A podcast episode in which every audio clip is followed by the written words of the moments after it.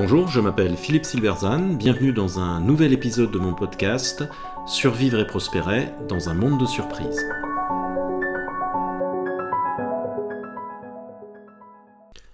Quand les experts deviennent militants.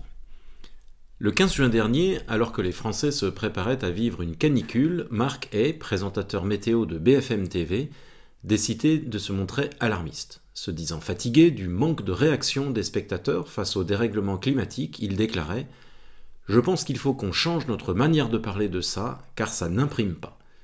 Alors, si nombre d'observateurs ont salué cette position face à un des grands enjeux de la planète, on ne peut s'empêcher d'y voir aussi une dérive possible celle de l'expert devenu militant, aux conséquences dangereuses.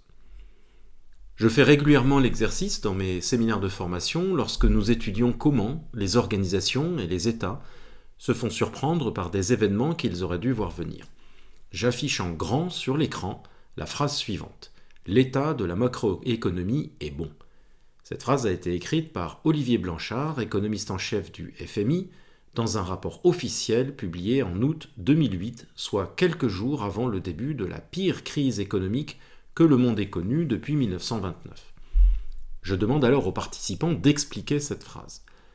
À chaque fois, il se trouve des participants pour estimer que Blanchard connaissait en fait la situation, mais a menti pour éviter que les marchés financiers ne paniquent, qu'il a menti pour la bonne cause, en quelque sorte.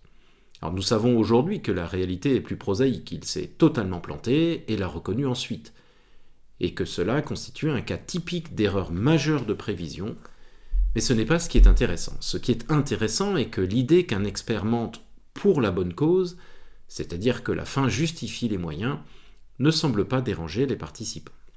Bienvenue dans l'ère des experts militants. Ils sont partout de nos jours. L'enseignant est un militant, le présentateur météo est un militant, le vendeur de chez Jardiland est un militant bio, mon assureur est un militant, il le revendique, et toute la publicité devient militante. Pas une publicité de voiture sans une incitation à faire appel au covoiturage, ou pour des aliments sans nous rappeler qu'il ne faut pas manger trop sucré ni trop salé. Les experts de l'OMS sont militants qui mentent sur l'origine de la Covid pour ne pas offenser la Chine. C'est la BBC qui est militante en juin 2020, qui juge une manifestation, je cite, essentiellement pacifique, alors que les voitures brûlent et que 27 policiers sont blessés, parce que la manifestation est organisée par Black Lives Matter et que BLM est du côté du bien. Ce sont les journaux qui choisissent leur titre pour éviter de mentionner que l'attaque d'un barquet en Norvège en juin 2022 est l'œuvre d'un islamiste. Ce militantisme généralisé, qu'au premier abord on pourrait saluer comme une prise de conscience bienvenue par les entreprises des problèmes que connaît notre planète, est cependant problématique à, plusieurs égards. Premièrement parce qu'il pervertit la notion d'expertise. Si tout le monde est militant, il n'y a plus de vérité, mais seulement un discours au service d'une cause. Plus personne ne fait confiance aux experts. Nous basculons dans une ère dite de post-vérité où les experts sont en fait des vendeurs de causes. Dès lors tout se vaut et la vérité en est la première victime. Deuxièmement parce que le militantisme est celui d'une seule cause, celle du bien. Il ne s'agit pas d'avoir un paysage où s'affrontent des militants d'opinions différentes, comme dans une démocratie saine, mais bien de définir ce que l'on doit penser d'un sujet et de considérer toute pensée divergente comme inacceptable. Les mêmes qui exigent des entreprises qu'elles prennent position sur des sujets politiques applaudissent Twitter lorsqu'il interdit Donald Trump de s'y exprimer. Autrement dit, prenez position, mais seulement sur nos positions, sinon taisez-vous. Troisièmement, parce que ce militantisme est sous-tendu par une arrogance épistémique du sachant, ou croyant savoir. Ayant formé son opinion, et ne supporte pas que ses auditeurs ne l'adoptent pas. Pas un instant ne lui vient l'idée qu'il pourrait avoir tort ou que la situation est peut-être un peu plus compliquée qu'il ne le pense. Pas un instant ne lui vient l'idée qu'il devrait se limiter à nous dire le temps qu'il fera demain et garder pour lui ses opinions pour ce qui concerne le reste nous sommes assez grands pour nous former une opinion sans lui, et que s'il y tient vraiment, il peut démarrer une carrière d'éditorialiste en parallèle de son métier de présentateur météo.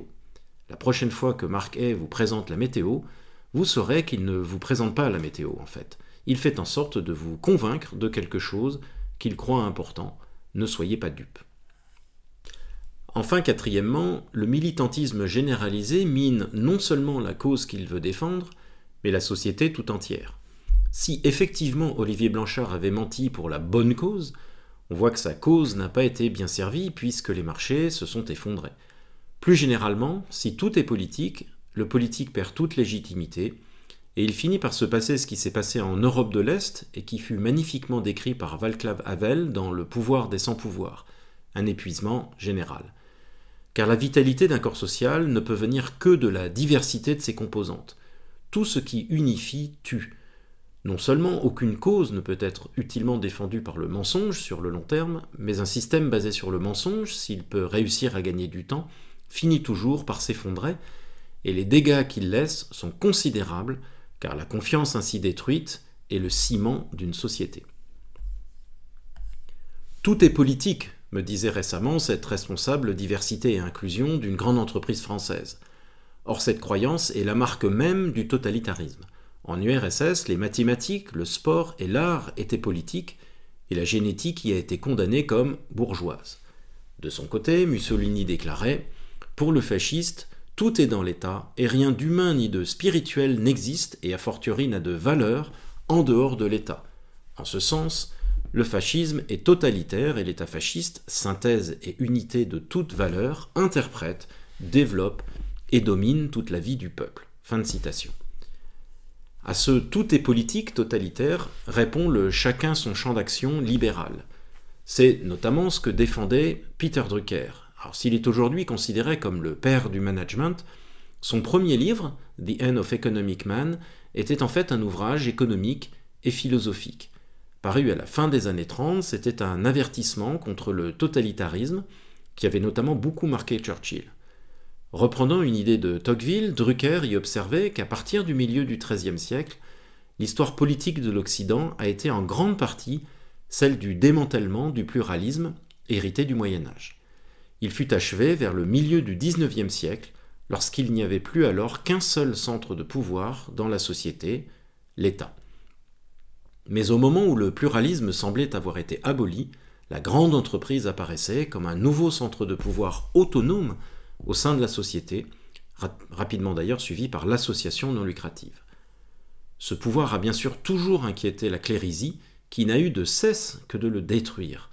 La politisation de l'espace économique et de celui de l'expertise en général, pour les mettre au service de nobles causes, n'a d'autre objet que de poursuivre cet effort.